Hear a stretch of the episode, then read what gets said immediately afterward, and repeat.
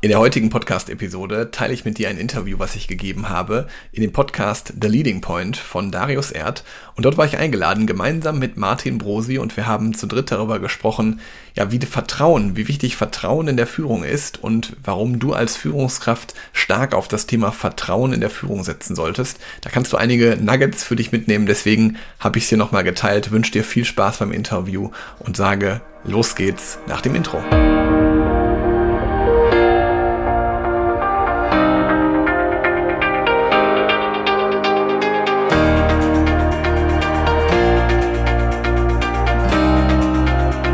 Hallo und herzlich willkommen zur sechsten Ausgabe von The Leading Point Podcast. Mein Name ist Darius Erd und ich freue mich mit euch wieder ein spannendes Führungsprinzip aus dem Buch Leadership von John C. Maxwell zu besprechen. Mein Herzschlag mit diesem Podcast als auch mit meinem Führungskräfteblog auf dariusr.de ist es, dass ich einen Treffpunkt schaffen möchte, damit Führungskräfte aus der SEO und Online-Marketing-Szene über ihre Erfahrungen in der Führung in den Austausch kommen. Für die heutige Episode zu Gast habe ich dafür zwei interessante Persönlichkeiten. Das ist zum einen Martin Brosi. Er ist Managing Partner der Agenturgruppe Impulse Q, Dozent an der Hochschule Reutlingen und Hauch der AFS Akademie als Streamingdienst und Ausbildungsplattform für SEO seit einigen Monaten neues Leben ein. Martin, schön, dass du hier mit dabei bist. Hallo Darius. Ebenfalls mit von der Partie ist Helge Schreder. Er ist selbstständiger Führungskräfteentwickler und Business Coach. Sein Motto dabei, führe menschlich und bestimmt, damit dein Team dir vertraut und folgt. Darüber hinaus ist Helge Dozent an der FOM Hochschule für Ökonomie und Management und war viele Jahre Führungskraft im Vertrieb. Herzlich willkommen in meinem Podcast, Helge. Vielen Dank für die Einladung, Darius. Schön, dass ich hier sein kann. Danke. Im Laufe der letzten Jahre habe ich viele Bewerbungsgespräche durchführen können, um hierbei für eine lockere Stimmung zu sorgen und den Bewerber bzw. die Bewerberin auf eine kreative Art und Weise kennenzulernen, habe ich hierbei immer gerne auf eine kleine Auflockerungsübung gesetzt, die auch irgendwo Impulse oder Erkenntnisse über das Gegenüber schon gibt. Fokuspunkt dabei, gegensätzliche Wortpaare. Meine Gegenüber haben hierbei die Aufgabe, spontan zu antworten, mit welchem Wort von den beiden genannten sie sich eher verbunden oder beschrieben fühlen. Und ich dachte mir, warum machen wir das nicht auch mal hier in unserem Podcast? Martin Helge, habt ihr da Lust drauf? Also ich bin ja voll der spontane Typ, also sehr, sehr gerne, ja. Ich bin auch bereit. Ich freue mich. Sehr gut. Martin, dann würde ich sagen, dann starten wir doch direkt los.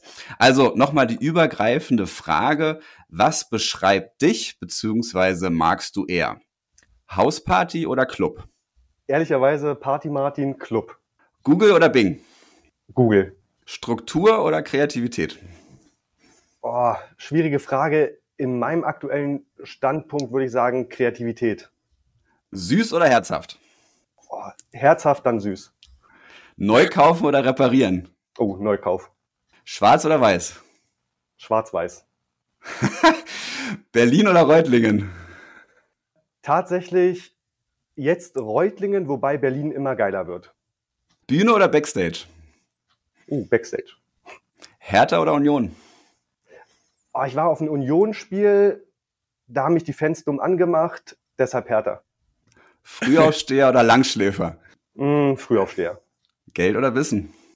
Äh, ganz klar Wissen. Reden oder tun? Äh, machen. Bart oder ChatGTP? ChatGPT. AFS Akademie oder Impuls Q? Uh, oh, der Geschäftsführer der AFS sitzt hier. Äh, ich sage trotzdem Impuls Q, weil das die AFS inkludiert. Sehr gut. Vertrauen oder Kontrolle? Oh, ich, ich sage jetzt mal polarisierend äh, Kontrolle. Sehr gut. Da werden wir tiefer drauf eingehen. Wie immer vielen Dank. Ich finde, man kann anhand der Antworten schon so ein bisschen ein erstes Bild über eine Person bekommen. Von daher switchen wir doch direkt zu dir, Helge. Jetzt bist du dran. Was ja. bist oder magst du lieber? Hund oder Katze? Hund. Autor oder Speaker? Speaker. Effektivität oder Effizienz? Ähm, Effektivität. Halb voll oder halb leer? Halb voll. Smalltalk oder Deep Talk? Deep Talk. Plan oder Freiheit?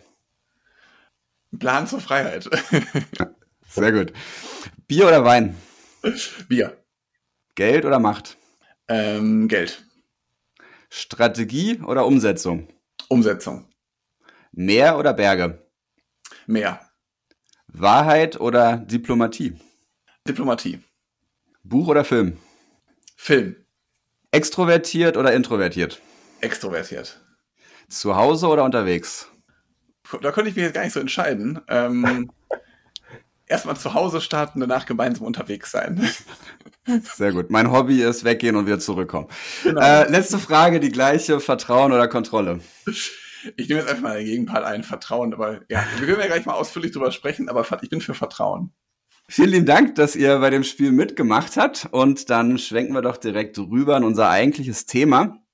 Wir haben alle zusammen vorab das sechste Kapitel des Leadership-Buchs von John C. Maxwell gelesen und damit das Prinzip vom festen Boden kennengelernt. Normalerweise stelle ich dieses Prinzip im Podcast immer direkt vor, aber heute mache ich es mal anders. Heute frage ich euch direkt danach, was hat es mit dem Prinzip des festen Bodens auf sich? Wie würdest du es in wenigen Worten zusammenfassen? Martin, magst du starten? Ja, sehr gerne. Äh, eine Frage, über die ich mir tatsächlich gestern ziemlich viel Gedanken gemacht habe, weil ich nicht wirklich herausarbeiten konnte, ob der Autor mit dem Prinzip des festen Bodens Folgendes meint, im Sinne von, der feste Boden sind die Mitarbeitenden, bedeutet, wenn ich eine Entscheidung treffe, dann muss ich diese Menschen mit einbeziehen, ja, in meine Entscheidung, oder ob er den Charakter meint. Also sprich, wenn du ja, einen starken Charakter hast, dann erdet dich das, dann hast du diesen festen Boden, den du halt brauchst, um eine gute Führungskraft zu sein. Mhm. Helge, wie hast du dieses Prinzip des Bodens herausgelesen? Wie würdest du es zusammenfassen? Also ich habe es so verstanden, dass ja, Vertrauen äh, eine Grundfundament, eine Grundbasis von guter Führung ist, dass du aber gleichzeitig auch als gute Führungskraft ja Glaubwürdigkeit ausstrahlen musst und auch gerade in unsicheren Zeiten, also auch in Zeiten des Wandels, sozusagen der Fels in der Brandung sein muss und der Boden sein muss, der den Rahmen schützt. Ja, also gehört zu Vertrauen dann quasi auch eine gehörige Portion Bodenständigkeit oder wie denkst du, ja, kommt es zu diesem Titel und ist Bodenständigkeit hier vielleicht nicht der richtige Begriff? Ähm, also ich kann jetzt mal von mir sprechen, wenn ich halt, wenn ich jetzt einen bodenständigen Person, ähm, glaube ich, kann ich schneller vertrauen, als wenn jetzt jemand so total abgehoben auf mich wirkt. Also wenn der menschlich und nahbar ist, fällt es mir deutlich leichter, dem Vertrauen zu schenken, als wenn er jetzt irgendwie so total überheblich wäre. Das würde ich auf jeden Fall so unterschreiben. Wie siehst du das, Martin? Zum einen, wenn jemand überheblich wirkt, das passiert relativ oft, vor allen Dingen, wenn jemand halt große Ambitionen hat, ne, ehrgeizig ist, Ziele ist und jemand, der das, der nicht in Lage ist, das zu erreichen, testuliert das oftmals oder verbindet das so in gewisser Weise mit Arroganz und Überheblichkeit. Von daher, ja, ich stimme ihm zu, aber ich glaube, man muss ein bisschen differenzieren. Prinzipiell, das, was du jetzt gesagt hast, auch Bodenständigkeit, äh, Vertrauen, da ist halt für mich der Überbegriff jetzt auch aus dem Buch das Wort Charakter, ne? weil das inkludiert das eben alles. Ich würde vielleicht noch ergänzen, und das passt vielleicht ganz gut zu dem, was Helge gesagt hat, so hätte ich es verstanden und von Bodenständigkeit war im Buch ja selbst jetzt nicht die Rede, aber genau, Vertrauen ist die Basis und genau, die Fähigkeit zu besitzen, eine Verbindung aufzubauen, Nähe zu den Mitarbeitern aufzubauen, ist auf jeden Fall dafür sehr, sehr hilfreich, egal ob das jetzt verbunden ist mit dem Thema Erreichbarkeit, Nahbarkeit, sich auf Augenhöhe begegnen, auch wenn vielleicht hierarchisch gesehen es einen Unterschied gibt, aber da versuchen sozusagen diese beiden Ebenen wieder näher zueinander zu bringen, kann auf jeden Fall helfen, um Vertrauen aufzubauen, wenngleich auch eine Führungspersönlichkeit, eine Führungskraft natürlich dann am Ende auch in der Lage sein muss und die Verantwortung hat, dann auch mal Entscheidungen zu treffen, auch wenn sie vielleicht nicht dem entsprechen, was der Mitarbeiter oder die Mitarbeiterin so denkt. Aber einer muss ja mal eine Entscheidung treffen. Absolut. Also da kann ich ganz kurz anknüpfen. Ich war ja Offizier bei der Bundeswehr. Da hieß es immer, wenn Scheiße, dann Scheiße mit Schwung. Ja, so, so wurde das immer gesagt. Das bedeutet also nichts anderes. Entscheidet, auch wenn die Entscheidung falsch ist im Nachhinein, entscheidet und macht etwas. Ne, führt eure Leute.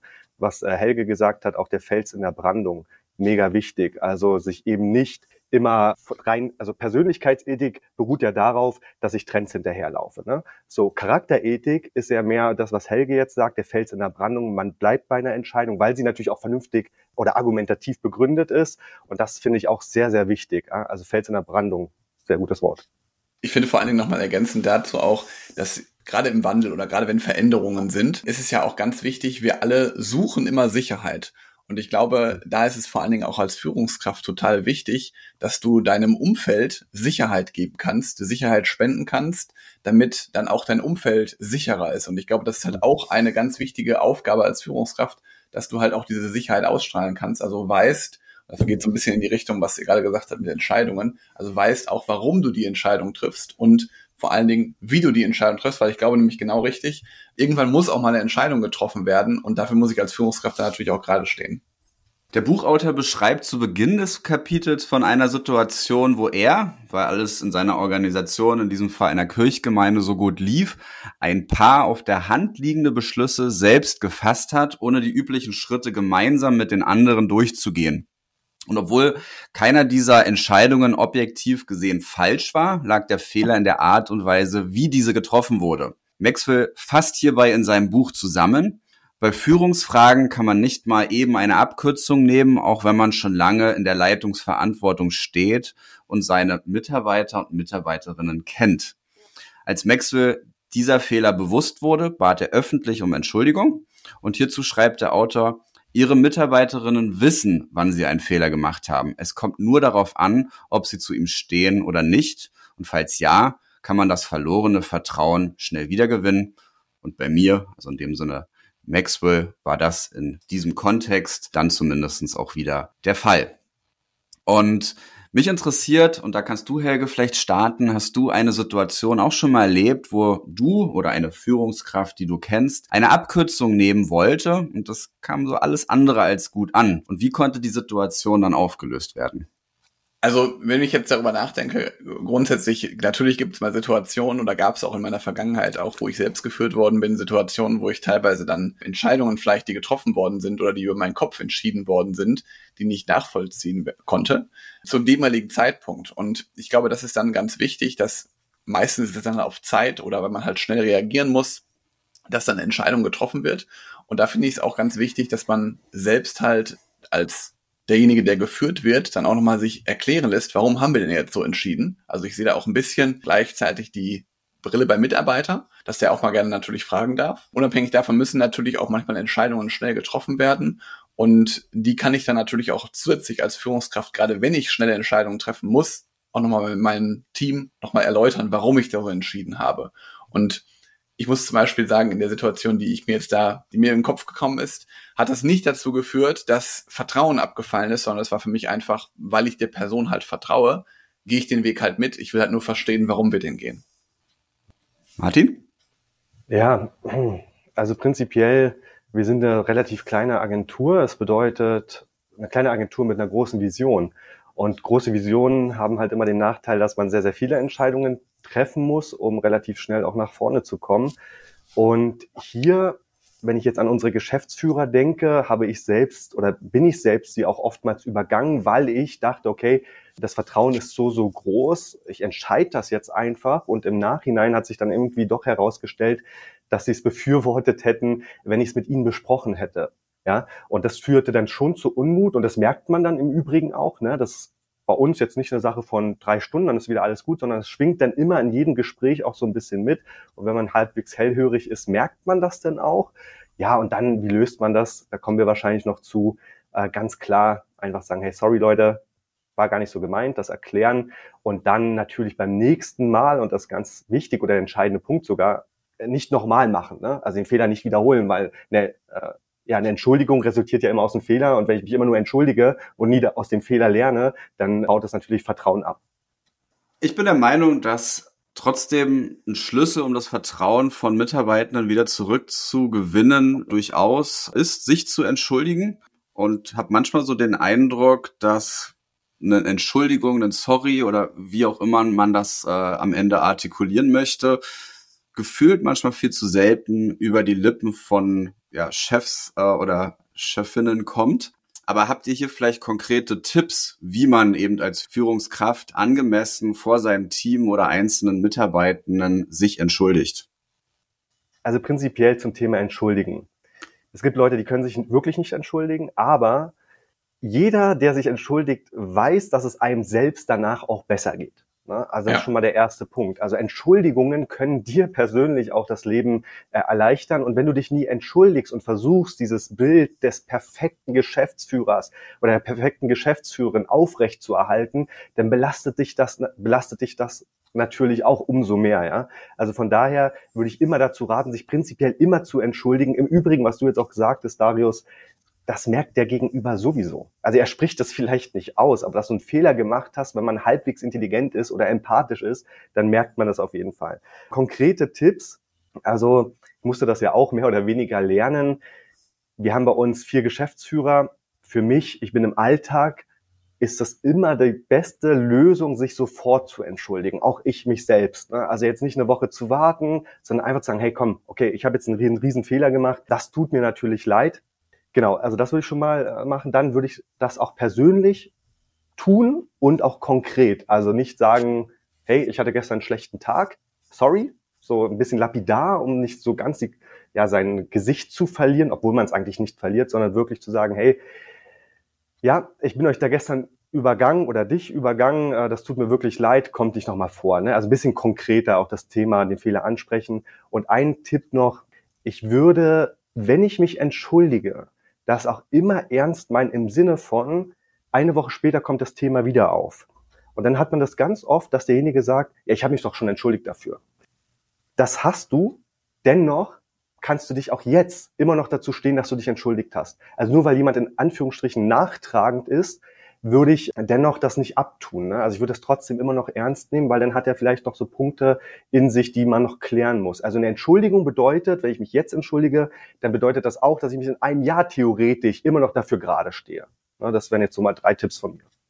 Hm. Ich vermute ja, dass es vielen Führungskräften oder vielleicht auch Menschen, um das zu verallgemeinern, schwerfällt, sich zu entschuldigen, weil es drückt irgendwie aus, ich habe einen Fehler gemacht, ich muss mich schwach zeigen. Und ich glaube, gerade Führungskräfte wollen ja die Starken sein, die vorangehen, an denen man sich hängen kann. Und vielleicht ist das so, eine so eine Lüge, der man in Anführungsstrichen glaubt, zu sagen, ich darf nicht schwach sein, ich darf mich nicht verletzlich zeigen. Und deswegen wirkt so die Lüge, eine Entschuldigung quasi wie Schwäche zeigen. Dabei, das liest man in der Literatur und ich hoffe, haben wir alle schon erlebt, ist eigentlich genau das Gegenteil der Fall, nämlich Entschuldigung ist eine Form, wie ich Stärke demonstrieren kann, weil ich eben dazu stehe, dass ich Fehler gemacht habe, daraus lerne und jetzt es nun versuche besser zu machen. Und ich glaube, das schafft wiederum Vertrauen. Aber ja. Helge, was sind da deine Perspektiven zu?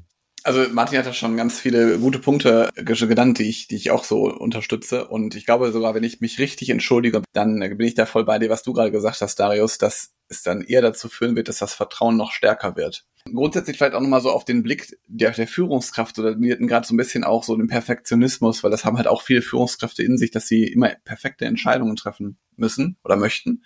Und ich glaube, oft ist es vor allen Dingen so, gerade diese Fehlerkultur, die man auch immer wieder so ein bisschen als Buzzword nutzt, mhm. ist es aber viel wichtiger, dass ich auch als Führungskraft mir selber den Erlauber gebe, dass ich Fehler machen darf. Also, dass wenn ich jetzt zum Beispiel eine Entscheidung treffe, dass das dann nicht direkt das Ende des Unternehmens, das Ende des Teams oder das Ende der Unternehmung bedeutet. Und ich glaube, das ist ganz wichtig, dass ich mir selber einen Erlauber gebe, Fehler machen zu dürfen, mit der Konsequenz, dass wenn ich feststelle, ich habe einen Fehler gemacht, dass ich mich dann dafür gut entschuldigen kann. Weil gerade wenn ich dann selber feststelle, ich mache einen Fehler und entschuldige mich dann auch vielleicht nicht oder falsch oder zu kurz, zu wenig, dann führt das natürlich zu einem sehr starken Vertrauensverlust. Und gerade dann folgen mir die Mitarbeiter vielleicht auch ja nicht mehr so wie vorher noch, weil die halt denken, ja, der hat mich ja gar nicht berücksichtigt oder der sieht ja seinen Fehler gar nicht ein, der sieht seine eigenen blinden Flecken vielleicht nicht und möchte sich vielleicht auch gar nicht reflektieren. Und das finde ich nochmal ergänzenden Punkt dazu nochmal ganz wichtig.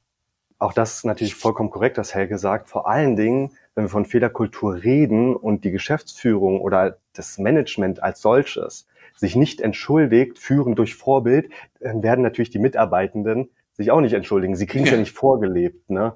Ja. Ähm, und das Zweite ist, wir wollen ja eigentlich im Unternehmen arbeiten, was mehr und mehr menschlich wird. Also wir wollen ja nicht in einem kalten Unternehmen arbeiten. Und dazu gehört eben gerade sowas Menschliches, was, glaube ich, Mitarbeitenden extrem gut nachvollziehen können, durchaus dazu, auch zur Unternehmenskultur. Und es kann auch den Arbeitsplatz attraktiver machen oder bereichern, ne? wenn man eben nicht starr ist, nur auf Zahlen, sondern man sagt, hey, wir machen auch Fehler, aus Fehlern lernt man und so weiter, was Helge jetzt auch gesagt hat. Ja, und auch sozusagen, es kann ja auch Mitarbeiter passieren äh, oder der Mitarbeiterin, dass man sagt, ich wusste es zu dem Zeitpunkt nicht besser und das darf nach Führungskraft dann auch passieren. Und genauso sollte sie es halt auch sagen dann. Weil das gibt dann auch, also wenn ich das zum Beispiel als Führungskraft mache, genauso agiere, dann gibt das auch gleichzeitig die Erlaubnis, und da sind wir wieder beim Vorbild, was Martin gerade gesagt hat, das gibt mir dann auch die Erlaubnis, dass ich als Mitarbeiter oder Mitarbeiterin das auch machen darf. Mhm. Gibt es dennoch ein zu viel? Also wenn man sich zu häufig entschuldigt oder gibt es vielleicht auch falsche Kontexte im Hinblick auf um Verzeihung bitten? Klar, ich kann mich theoretisch jetzt ständig entschuldigen, entschuldigen, was ich mir gerade an die Nase gefasst habe. Ne? Also ich kann da ganz viele Gründe finden, die mich dazu ermutigen lassen, mich zu entschuldigen, aber da muss ich halt auch einfach eine gewisse Selbstsicherheit haben, dass ich mich jetzt nicht ständig entschuldige. Man diskutiert ja auch oft, äh, lese ich Diskussionen, wenn ich jetzt zu spät zum Meeting komme, muss ich mich dann direkt entschuldigen oder soll ich lieber sagen, danke fürs Warten. Ich finde es schwierig, eine pauschale Aussage dazu zu treffen, weil es kommt ganz mal auf die Situation an. Aber wenn ich jetzt die ganze Zeit ständig immer sage, ja, Entschuldigung, Entschuldigung hier, Entschuldigung da, dann wirkt es halt zum einen nicht mehr echt und gleichzeitig glaube ich auch, wenn ich mich zu oft entschuldige, dann kann das direkt in so eine unterwürfige Art kippen, dass für jeden Fehler, den ich mache, mich dann in aller Form entschuldige und noch ein, eine E-Mail aufsetze. Also da muss man halt, kann ich, also kann ich nicht pauschal sagen, aber da muss man halt als Führungskraft gut gucken, was passt dann gerade zu mir und was passt vor allen Dingen zur Situation. Mhm. Ja, ich knüpfe mal an direkt an die Aussagen von Helge. Also zum einen finde ich spannend, dass wir in vielen Punkten wirklich durchaus gemeinsame Ansichten haben, außer beim Vertrauen und Kontrolle kommen wir wahrscheinlich noch zu. äh, aber prinzipiell, ne, wenn man sich zu häufig entschuldigt, dann führt das beim Gegenüber natürlich unterbewusst dazu, dass derjenige halt permanent Fehler macht. Ja, so, weil haben wir schon festgestellt, Fehler, man entschuldigt sich. Wenn man sich nur entschuldigt, macht man permanent Fehler. Und davon würde ich definitiv abraten, auch gegenüber Kunden. Also wenn ich jetzt einen Kunden schreibe oder sage, du, ich schreibe dir heute um 18 Uhr eine E-Mail, und dann erklären wir, kläre ich ein paar Sachen für dich. Ich schreibe ihn aber nicht um 18 Uhr, sondern um 21 Uhr. Dann sollte ich nicht um 21 Uhr schreiben, du, tut mir leid, dass ich dir jetzt erst schreibe, hier und hier sind die Punkte, sondern dann eventuell das charmanter ausdrücken. Du, ich kann dir jetzt erst schreiben, weil ich war mit meinem Kind auf dem Spielplatz bis jetzt. Deshalb hier sind die Punkte. Also man kann ja eine Entschuldigung auch so ein bisschen äh, charmanter formulieren. Das würde ich definitiv tun. Also bei Kunden ne, und bei Mitarbeitenden immer für angemessene Sachen. Wichtig ist, dass man daraus lernt. Also wenn sich jetzt hier jemand bei mir entschuldigt, dann nehme ich das auf, finde ich gut. Wenn es jetzt jeden Tag wäre, würde ich einfach sagen, du, irgendwann musst du natürlich schon irgendwas mal verbessern. Ne? Oder vielleicht auch mal die Rückfrage zu stellen. Also ich hatte letztens die Situation, wir sind gerade dabei, unsere Prozesse zu optimieren für unterschiedliche Dienstleistungen bei uns in der Agentur und ich hatte sowas ähnliches aus meiner, aus meinem vorherigen Job schon mitgebracht. Und wie ich im letzten Podcast auch schon angedeutet habe, es kommt nicht immer nur aufs Was, sondern auch aufs Wie an. Und hier war es halt so, dass ich quasi mit schon sowas fast Fertigem da reingekommen bin in eine Gruppe, was den Prozess unglaublich beschleunigt hat, aber wo ich dann später in der Reflexion auch gedacht habe, hm, ob das jetzt wirklich so schlau war, habe ich die Gruppe vielleicht in dem Sinn überrannt, also habe ich Leute mundtot gemacht und das Teamgefüge ja, dadurch beeinflusst? Hätte ich es nicht vielleicht anders machen können? Und da war zum Beispiel der Punkt, auch proaktiv zu fragen. Ich habe das für mich reflektiert. Gib mir gern mal das Feedback, ob das so ankam. Und dann einfach auch proaktiv diese Entschuldigung ausgesprochen. Falls es so angekommen ist, das ist das Motiv dahinter gewesen. Das war alles aus bestem Wissen und Gewissen, einfach um den Leuten auch eine Plattform zu geben, ähm, auch auf diese Situation zu reagieren und sich dann am Ende auch selbst wieder weiterzuentwickeln. Und das war für mich so ein Punkt, wo ich sage, das fiel mir jetzt nicht besonders schwer und war für mich am Ende auch ein Punkt zu sagen, ich will, dass die Leute mir da vertrauen, dass die Dinge, die ich tue, in meiner Art und Weise, wie ich nun mal bin, einordnen können, aber ihnen auch die die Stimme gebe zu sagen, du, wenn das irgendwie für dich krumm kommt, jedes Unternehmen hat ja auch seine Kultur, dann spiegelt mich da. Ich bin da bereit, mich auch anzupassen und will ja weiter immer wieder an mir arbeiten und lernen. Und deswegen, genau, war das, glaube ich, eine ganz gute Plattform, die da eigentlich dann auch eine ganz gute Resonanz erzeugt hat. Aber wenn ich dazu mal zu dem Beispiel was sagen kann, aus meiner jetzt eigenen Perspektive, ich habe jetzt versucht, äh, dein Chef zu sein.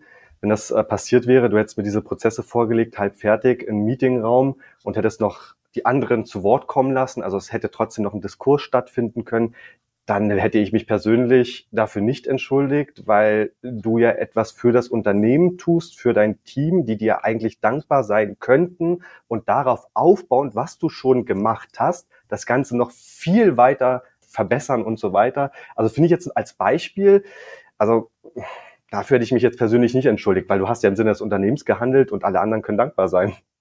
Ja. ja, deswegen bin ich Fragen dran gegangen. Es war auch das Kontext mhm. in einem, eines, eines Projektteams, also jetzt nicht im Hinblick auf die Führungskraft, den wollten wir dann das Ergebnis vorstellen.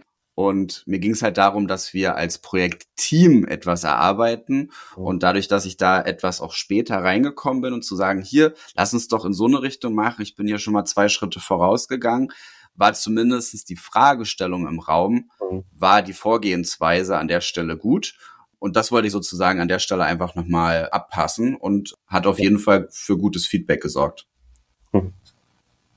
Ich versuche nochmal die Punkte zusammenzufassen. Ich hatte mir selber so einen Vier-Punkte-Plan überlegt, den ich auch schon mal in einem Blogbeitrag so runtergeschrieben habe. Wenn es um das Thema Entschuldigung geht, finde ich, kann folgender Vier-Punkte-Plan helfen. Der erste Punkt ist erkennen. Gestehe dir ein, wenn etwas am Ziel vorbeigegangen ist und dann als zweites bekenne, also entziehe dem Fehler die Kraft, in dem du dazu stehst und dich entschuldigst. Drittens, denke um, überlege, was du beim nächsten Mal anders machen wirst und schärfe die Werte, für die du stehen möchtest. Und als letztes handeln, korrigiere dein Verhalten und tue, was du sagst und sage, was du tust. Und wenn du es nicht tust, dann sage das dann auch, warum du es nicht tust. Gehen wir weiter in ein anderes Thema. Vertrauen. Vertrauen ist das Fundament aller Führung und steht im Mittelpunkt in dem sechsten Kapitel unseres Maxwell-Buches.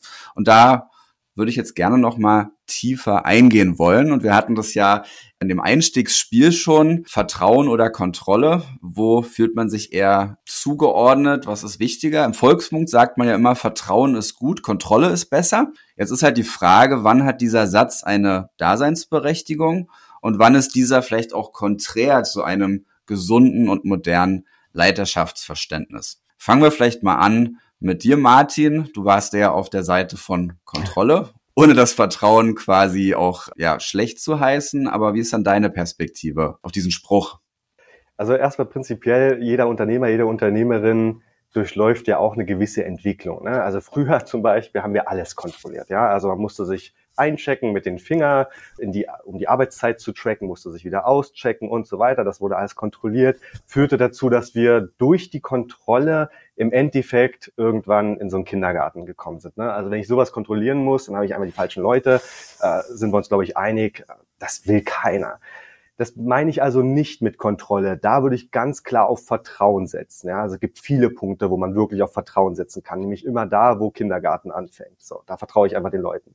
Kontrolle würde ich dort ansetzen, wo man sagt, okay, ich muss zum Beispiel einen Mitarbeiter, eine Mitarbeiterin, auch mein eigenes Handeln äh, bewerten. Das machen nämlich viele Unternehmer oftmals aus dem Bauch heraus. So, und aus dem Bauch heraus trifft man auch sehr oft falsche Entscheidungen. Also wir hätten schon mal Mitarbeiter gehen lassen, die eigentlich super waren. Also die Zahlen waren nämlich eigentlich wirklich super. Ja, wir reden jetzt nicht von der Menschlichkeit, sondern einfach von den Zahlen. Wenn wir das also nicht mhm. getrackt hätten und nur aufs Bauchgefühl geachtet hätten, dann äh, wäre der Mitarbeiter gegangen. Auch Unternehmensziele und so weiter. Also ich habe festgestellt, desto mehr man sich Ziele setzt, dann kommt nämlich Controlling, ja, dann kommt Kontrolle. Wenn man Ziele hat oder Vorgaben, dann erreicht man die auch. Wenn man einfach nur blind auf der Autobahn oder übers Meer schippert, ja, dann erschwert es, glaube ich, den gesamten Prozess. Das meinte ich jetzt mit meiner Aussage, dass ich schon kontrollieren würde, aber nicht mehr kontrollieren würde, wo Kindergarten anfängt.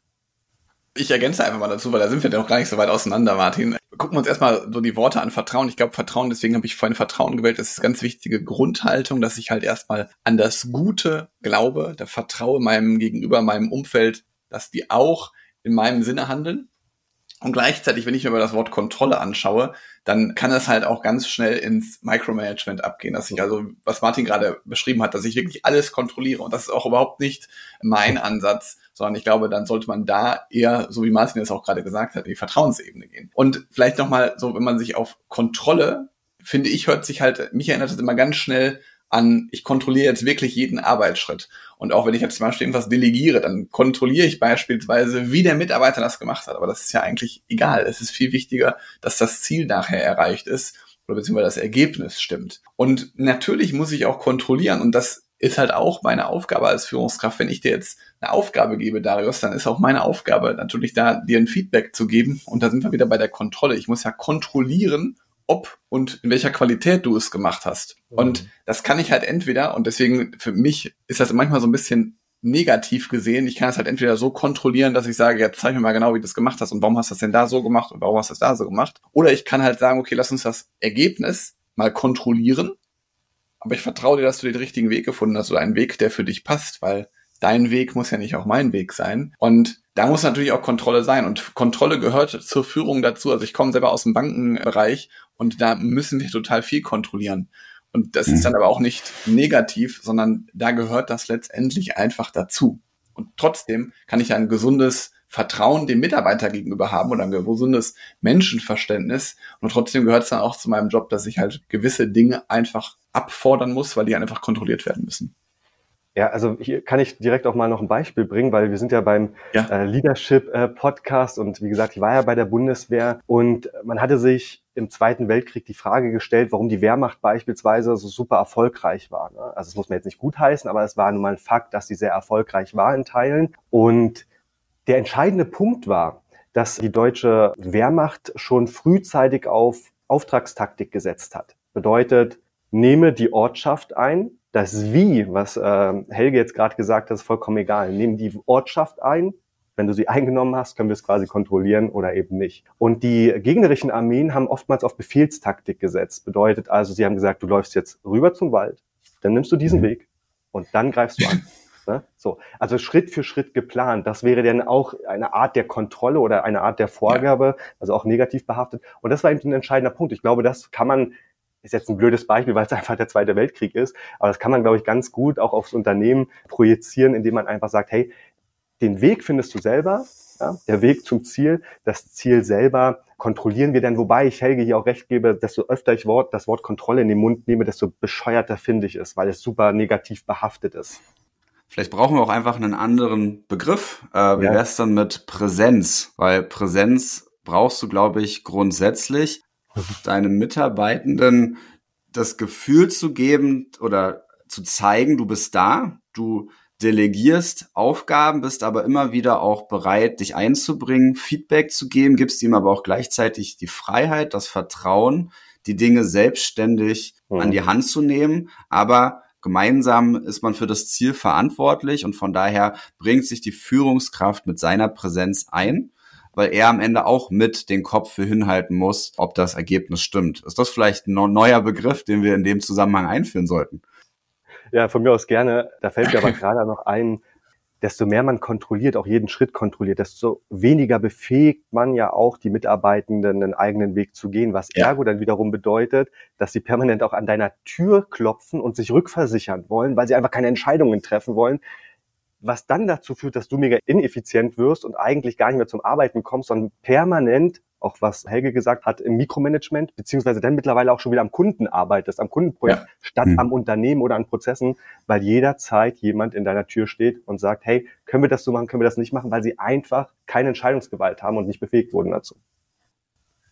Ich habe im Austausch mit vielen Gründern auch so herausgehört, es ist halt auch ein ganz spannender Prozess. Du fängst als Startup an bist selber noch dabei, viele Dinge zum Beispiel am Kunden selbst zu übernehmen, aber irgendwann erreichst du eine Unternehmensgröße, wo du lernen musst, Dinge auch weiterzugeben an dein Team und eben nicht mehr bei jedem Kundentermin die Verantwortung zu übernehmen oder aktiv mitzuwirken. Und ich glaube, das ist ein ganz, ganz spannender Prozess, den man da einfach auch durchmachen muss, wenn sich die Organisation da an der Stelle auch verändert. Und der zweite Gedanke, den ich dazu noch habe, ist, ich ahne, dass jede Person einfach von seiner Persönlichkeit aus eher in eine Richtung tendiert. Er ist vielleicht eher der Kontrollfreak oder eher der Laissez-faire-Anhänger. Die Extreme sind immer problematisch.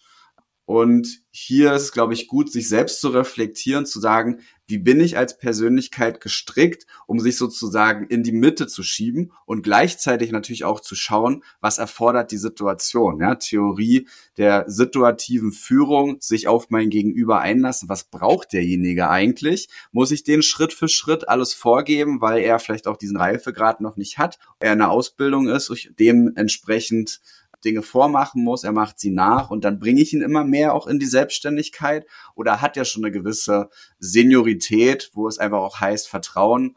Das Wie kannst du definieren, am Ende geht es um das Ergebnis. Ja, also hier auch nochmal kurz eine Ergänzung. Jemand, der stark kontrolliert, das haben wir bei uns nämlich bei den Geschäftsführern in Teilen auch gehabt. Ja, also einige Geschäftsführer, die haben bei uns angefangen, waren vorher noch nie Führungskraft. Ich habe aber sehr, sehr viel in denen gesehen und sehe ich auch heute noch. Und da hatten wir auch ein Beispiel, dass eine sehr, sehr viel kontrolliert hat. Das spiegelt aber auch immer eine gewisse Arroganz in sich, ne, oder wieder, weil wenn man denkt, dass man alles besser kann als die anderen, was de facto ja eigentlich gar nicht sein kann, weil man kann als Führungskraft auch nicht überall der Beste sein, ja. Also von daher würde ich immer empfehlen, da dann auch wirklich, äh, was du sagst, Dario, auch zu reflektieren und mal abzugeben. Das fällt sehr, sehr schwer wir haben jetzt eine neue Führungskraft und die kommt aus einem anderen Unternehmen und sie verlangt von mir eigentlich schon fast dieses Mikromanagement, also diese Kontrolle, ja. Sie fragt mich, hey, auf der Campix, wie lange darf ich eigentlich wach bleiben? Wann muss ich am Start sein? Wie viel soll ich trinken?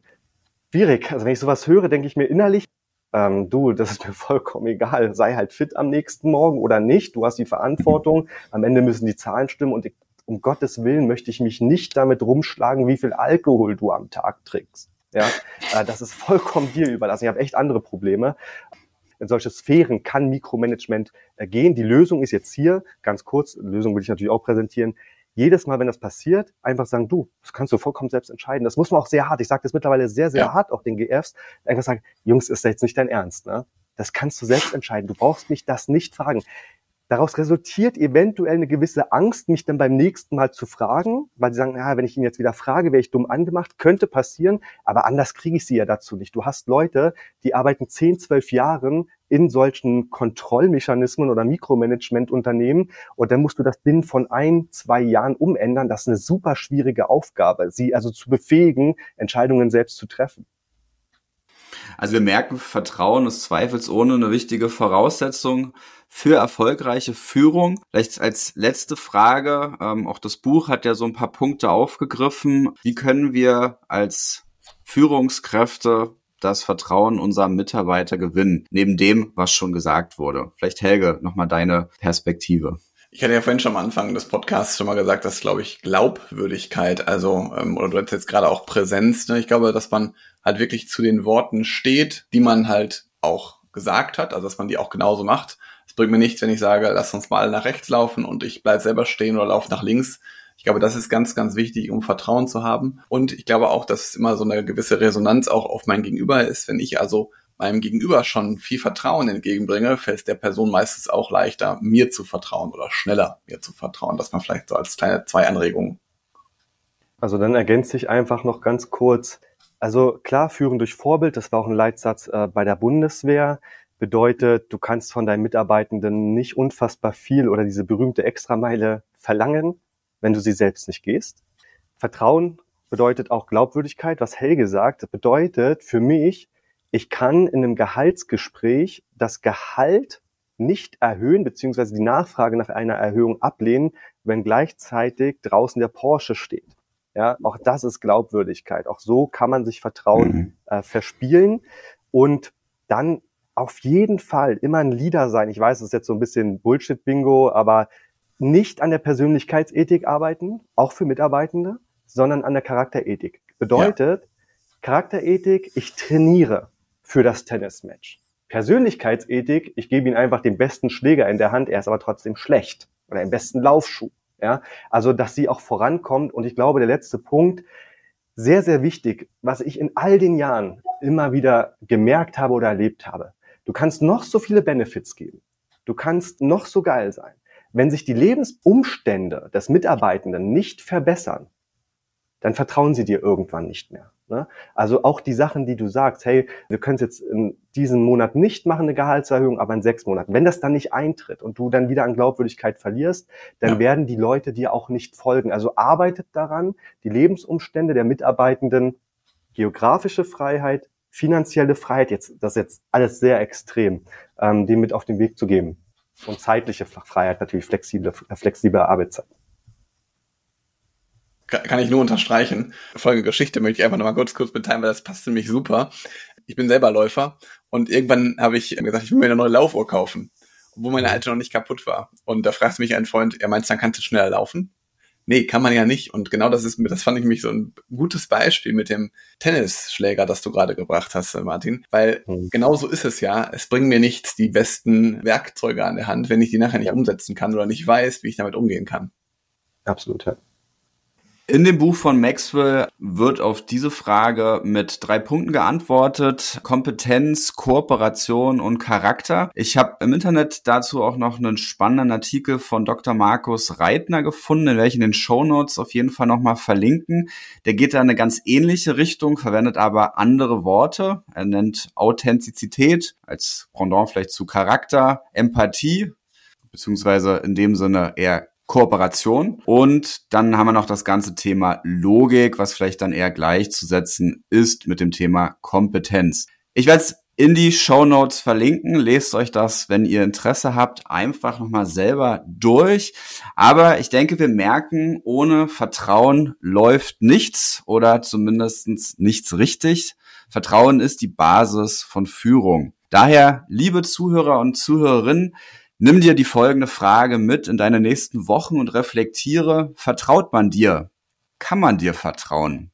Deinen Worten, deiner Führung, deiner Strategie, auch in Zeiten der Unsicherheit oder einer unternehmerischen Krise? Ich glaube, wir müssen hier lernen, ganz ehrlich zu werden, damit wir in unserem Leadership eine Basis legen können, die wirklich nachhaltig ist. Denn wir müssen wissen, wenn Mitarbeitende nicht an den Botschafter, die Führungskraft glauben, werden sie auch dessen Botschaft nicht glauben. Das ist das Prinzip des festen Bodens. Und damit sind wir auch schon wieder am Ende unseres Podcasts angelangt. Lieber Martin, lieber Helge, vielen Dank für eure Zeit und eure Perspektive hier bei The Leading Point Podcast, dem Treffpunkt für Führungskräfte aus der SEO und Online-Marketing-Szene. Bis zum nächsten Mal. Ciao.